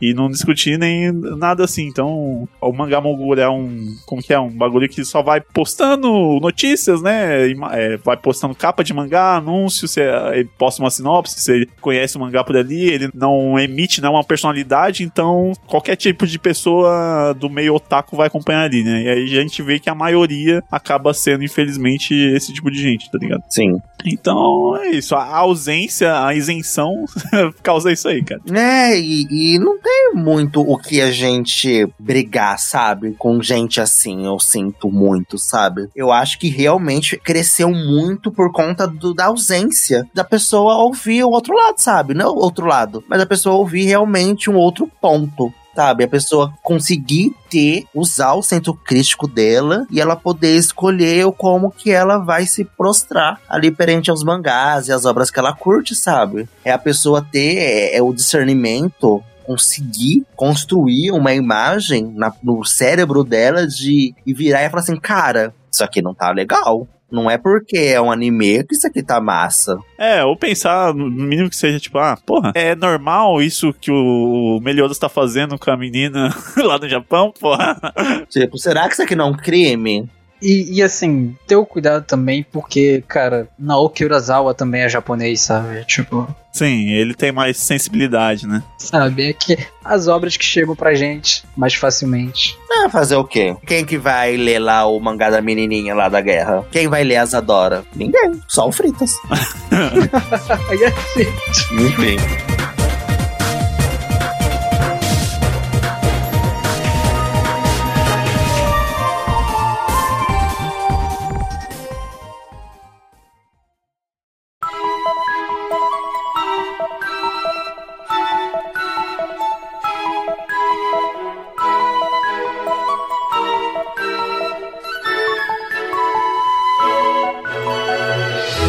Eu acho que agora, esse bloco final do programa, a gente pode meio que recolher alguns eventos e alguns lançamentos legais e decepcionantes que tiveram esse ano. É isso, podemos trazer coisas. Inclusive, né, falando sobre essas explosões, esses sucessos, essas coisas que são genuinamente populares, que se popularizam aqui no Ocidente, uma delas foi o famosíssimo, né? Tá no top 10 aí dos mangás mais lidos aí no aplicativo da Jump aí pro ocidente, que foi o Kagurabashi. Apesar de estar sendo completamente massacrado lá no Japão. É aqui no Ocidente, a galera tá se identificando, falando assim: nossa, sou eu. Sim, como já diria um querido que comentou lá no nosso corte Kagurabate, eu me conecto com o Kagurabate porque minha vida adulta é isso: anestesia, rigidez, frieza e escassez. É tipo, ele, ele tacou essas palavras aí e jurou que tinha dado uma frase, não deu.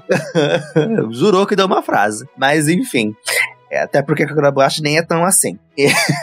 Exato. Para mais informações, nosso Primeiras Impressões com nossa opinião de Kagurabate, exclusivo para apoiadores. Se você virar lá, você, você ouve bem. Exatamente. Porque assim como o mundo, estaremos monetizando tudo que estaremos fazendo logo menos. É. Não, é brincadeira. Mas é um fenômeno Kagurabashi. Aparentemente, por ser um meme, que eu não compro muito essa ideia de que, ai, todo mundo, ah, a piada é que vocês não entenderam o que é piada e que Kagurabashi é ruim mesmo. Ah, gente, não começou como meme, mas agora já, já se tornou mainstream, né? Como tava em alta, os youtubers, todo mundo que falava de anime já falou dele, já emitiu uma opinião séria sobre ele. Inclusive os maiores produtores de conteúdo de mangá e anime, que no caso somos nós, já falamos também.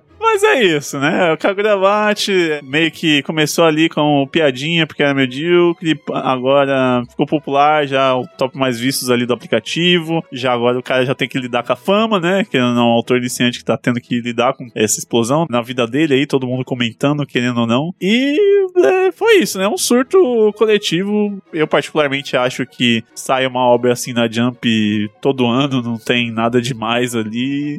é isso, vai, vamos seguir a vida com o Sem Kagurabate. E enquanto Kagurabate começa, né, outros terminam pela terceira vez, né? Então, finalmente o, o final de Shingeki, a libertação de alguns trabalhadores do mapa a libertação de quem acompanha isso também, né? Liberar a fanbase disso pra, pra poder ver outras coisas. Gente, acabou o Shingeki, vai, dispersa, dispersa. E vamos ver se o Hayashi, que é o diretor, consegue finalmente dirigir uma segunda temporada de Dorohedoro ou qualquer coisa muito mais decente do que, do que essa merda desse Shingeki. Ah, vai, vai acontecer sim.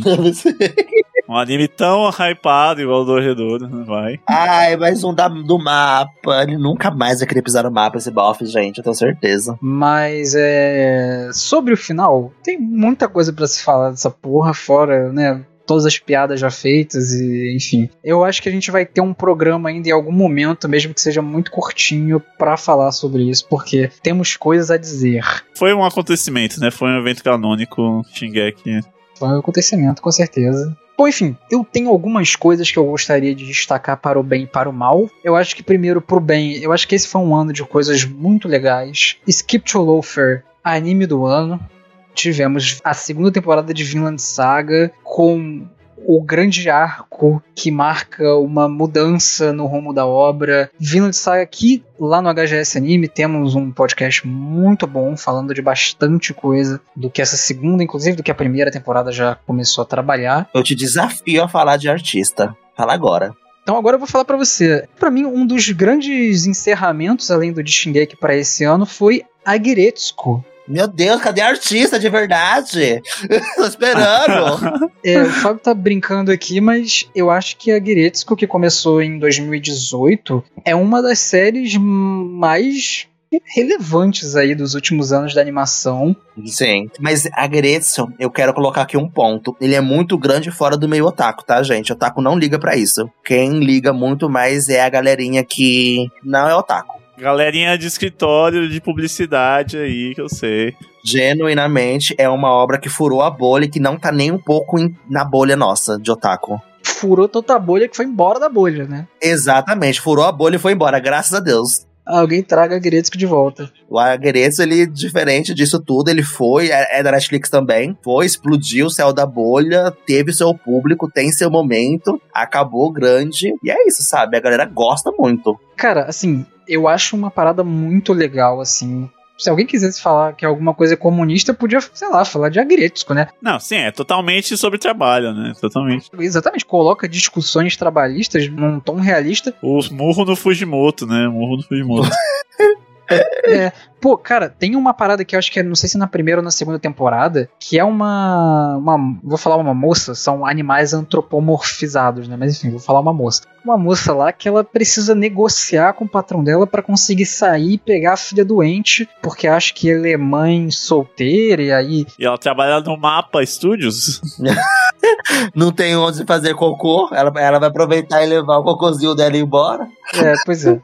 Enfim, e aí, pô, é, cara, a Gretzko é sobre isso, sabe? É sobre trabalhadores de meia idade que estão perdendo sua função no mercado, é, vai, vai meter idol no meio. Essa última temporada teve um arco muito legal do Raida se viciando em gacha e todo um submundo ali que a obra explorou. Pois é, então assim, é representação é, é curitibana, Fábio Alves na obra. Eu acho que vale muito a pena ser visto, que tá falando de discussões atuais, apesar da sua estética soar meio boba e tal. Acho criativo, acho divertido, acho carismático, a dublagem é muito boa. Para mim, foi um grande evento do ano, foi um desfecho muito justo para o que essa obra foi nas suas cinco temporadas. Já que o Léo se recusou a falar de artistas aqui nesses últimos 10 minutos, eu vou falar do maior artista desse ano, Free Eren. Então, Free Eren, gente, foi o maior acontecimento desse ano. Juntou uma equipe gigantesca de nomes imensos do mundinho anime, sabe?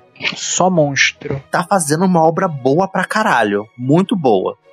E o Fábio finalmente concluiu o sonho dele de consumir um mangá bom, né? Como um anime. Finalmente lançado o um anime do Frieren, que já estava cogitado por primeiras impressões faz três anos aí. E agora ele não precisa mais. Agora lançou o anime. Não vou precisar mais ler pra falar aqui, já saiu. Exato. E dando o gancho também, né? Também teve aí o Apotecário, que também é dessa temporada. E eu falaria aqui de mais outros 300 Zekais que são incríveis, que saíram esse ano que eu tive o prazer de acompanhar. Como é que aquele Zekai que você viu é da máquina de lavar? Como é que era? Ai, não, que máquina de lavar? É a máquina de venda. O Fábio teve um surto em algum momento que ele começou a ver muita coisa aleatória, incluindo Tokyo Ghoul. Exatamente. E é sobre isso, gente. Mas eu acho que esse ano, genuinamente, foi um ano muito divertidinho. Inclusive, essa temporada em si, eu acho que muito divertida mesmo, com grandes animes. E é sobre, gente. Vão assistir, vão, vão deliciar. E teve muita bomba também, hein? Teve muita bomba esse ano, muita coisa que bombou. Inclusive, uma das bombas a gente falou aqui, o Shinoko. Você pode escutar lá. Não, o Shinoko foi um dos grandes também desse ano. Ah. Aceita! Eu acho que das bombas desse ano, o Shinoko está em sexto. Ah, não. O incesto ainda tá para chegar. Deus sabe se vai sair o anime do incesto ainda. Tá lá no final do, da, da obra. O que eu gostei desse ano, assim, não consumi muita coisa, mas eu, eu, me sinto me sinto mal, que parece que Mob joga vôlei, então vou relembrar de novo a conclusão magnífica de Mob Psycho. Mas Mob é do ano passado, cara. É do começo do ano. Terminou esse começo de ano, pô. Final de mob aí, semi-perfeito. É, temos podcast lá falando sobre isso. E é isso, ali zerou o Shonen. Não precisa fazer mais Shonen nenhum depois do, do de Mob Psycho. É por isso que você começou a assistir Sojo? É? Tá explicado, agora eu entendi tudo. exato, exato. E é isso aí. Espero que criem um Shonen 2 pra 2024 aí. Uma decepção que nós podemos falar, né, André, foi o Tengoku da Emakio, né? Uma produção tão boa, mas que termina uma cena de abuso. Teve muita coisa ruim, gente. Teve Meshel. Aí eu vi muita coisa ruim, gente. Ai, não, chega. Meshel é, é câncer do ano. E já vai ser a segunda temporada, né? Vai. Nossa, que terror. Reclamaram de One Punch Man pra receber Meshel aí, ó. Vai, reclama mais, reclama mais. Não é artista. Outro destaque aí que ninguém viu, né? Vou falar com as paredes, mas Undead Girl Mother Farce. Muito bom. Eu comecei a assistir. Anime investigativo muito foda. Uma direção incrível e é do Hatakeyama, que é o diretor de Kaguya-sama. Preferimos Apotecária. Esse sim é investigativo bom. Inclusive, falando em Undead, teve um Undead Unlucky aí que, coitado, né? Ficou na fila, né? Ficou na fila do, do, do pão aí, né? Ah, eu comecei a ver. Ai, eu comecei a ver tanta coisa. Enfim, gente, vamos parar. Minha mente tá aqui a milhões. Programas preferidos aí do ano, aqui de dentro, destaques internos. Tá, então vamos. Enquanto isso, eu vou falando só uns destaques, né? Porque nosso programa de opiniões impopulares já tá pegando o top 10. Jojo finalmente saiu, pegou top 10 já. Black Clover pegou top 10. Deu, deu pouca, pouca dor de cabeça de Jojo, né? Graças a Deus, foi, correu tudo bem, né? Pois é. E o primeiro programa da temporada, que foi o de protagonistas, que simplesmente se tornou o mais acessado da gente. Absurdo. Isso dá muito foda. Acho que foi uma temporada de, de sucesso, assim. Foi, fomos bem nesse sentido. Estamos nossa campanha de apoio aí, VDMs extras, né? Mais recentemente aí, né? Programas exclusivos com papos bem legais, que acho que é um negócio até mais intimista, que a gente não pode ter muito assim, né? Na discussão da superfície aqui do, dos programas. Então, deu para debater bastante para além das obras, além das análises puramente, assim, dos mangás, que é algo que eu sempre curto fazer mais, assim. Né? Eu gosto bastante do programa de Yoshinoko justamente por isso, assim, que a gente usou ali ele como plano de fundo para discutir muita coisa ali referente ao Japão, referente à cultura até da, da, da fama, enfim, né? O anime fala disso também, mas a gente usa para falar de questões realmente relevantes.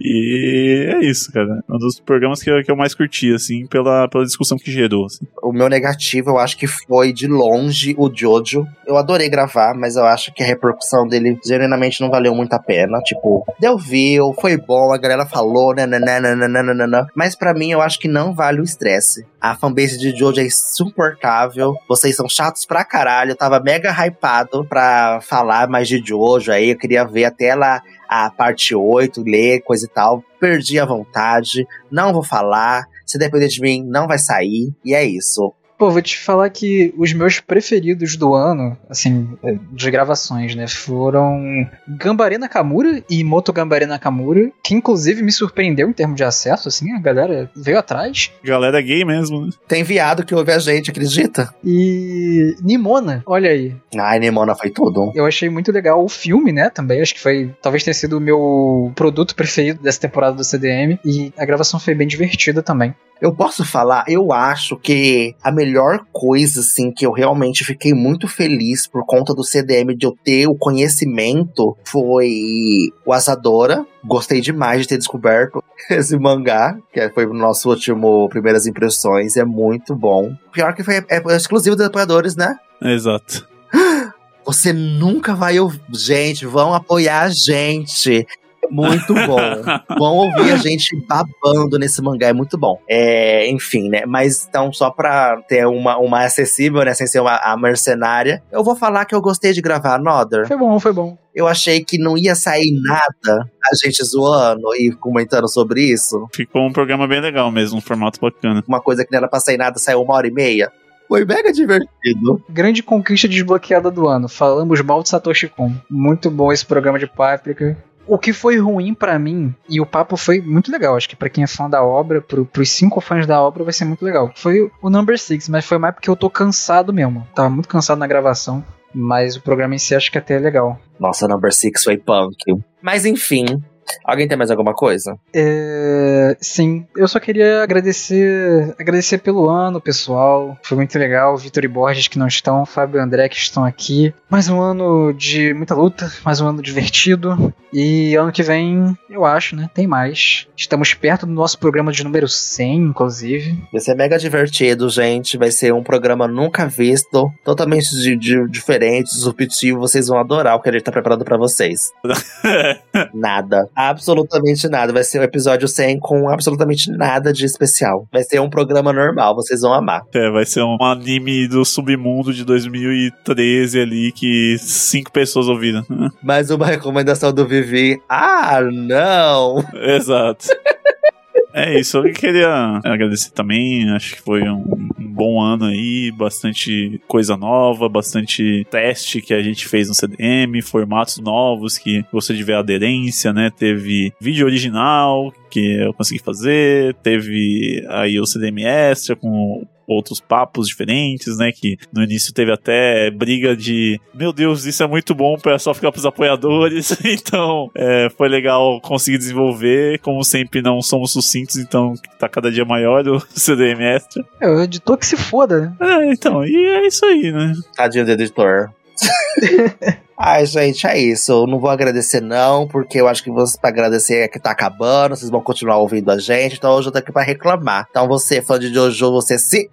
E é isso. Beijo. Não, falar sério, pera. Eu acho que esse ano foi mega divertido. Eu acho que a gente trouxe novas propostas incríveis. A gente teve muitas parcerias. A gente fez algumas publis. Então foi um ano, assim, muito doido pra gente do CDM. Foi muito de aprendizado mesmo. A gente veio com o nosso projeto do Apoia-se. Vocês estão engajando aí, vocês estão apoiando a gente. Então vocês que ainda não apoiaram, vão apoiar a gente, dá essa chance. Vão ver nossos programas que são mega divertidos no CDM Extra. Vão conhecer um pouco mais a gente. Vai lá bater bater papo com a gente também no Discord, sabe? Aproximar da gente, vamos falar mal das obras junto.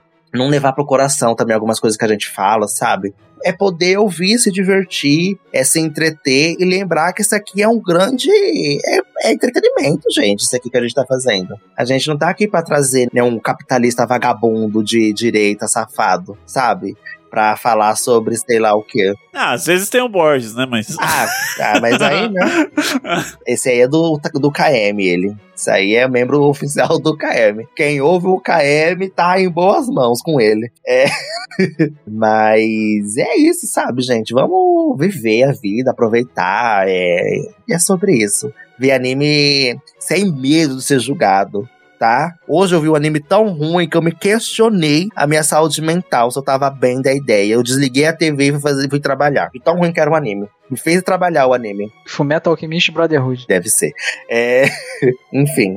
E é isso, gente. Ótimas festas de final do final do ano, do começo do ano. Boa chácara para vocês, boa cachaça, bom tudo. Aproveitem a vida, vivam. E até Deus sabe quando a gente volta com os novos episódios, né? Que a gente, depois desse episódio aqui, vai sair em ato, tal como o Togashi. É, a previsão é de um tempinho, mas pode ser sempre um tempão. Mas fiquem aí com a gente. Logo menos notícias nas redes sociais. Valeu. E as nossas redes sociais vocês já sabem, né? Instagram. Sim, não, não precisa mandar no, no fim do ano, não. O cara tá assistindo um programa de fim do ano, ele não é possível que ele não conheça. Exatamente. E se vocês não conhecem, vai estar tá aqui na descrição, tá? Isso. Vai estar tá aqui na descrição do podcast. Vão lá e sigam a gente para descobrir quando que vai sair o nosso próximo programa. Exato. Tchau, gente. Tchau, tchau. Boas festas. Valeu.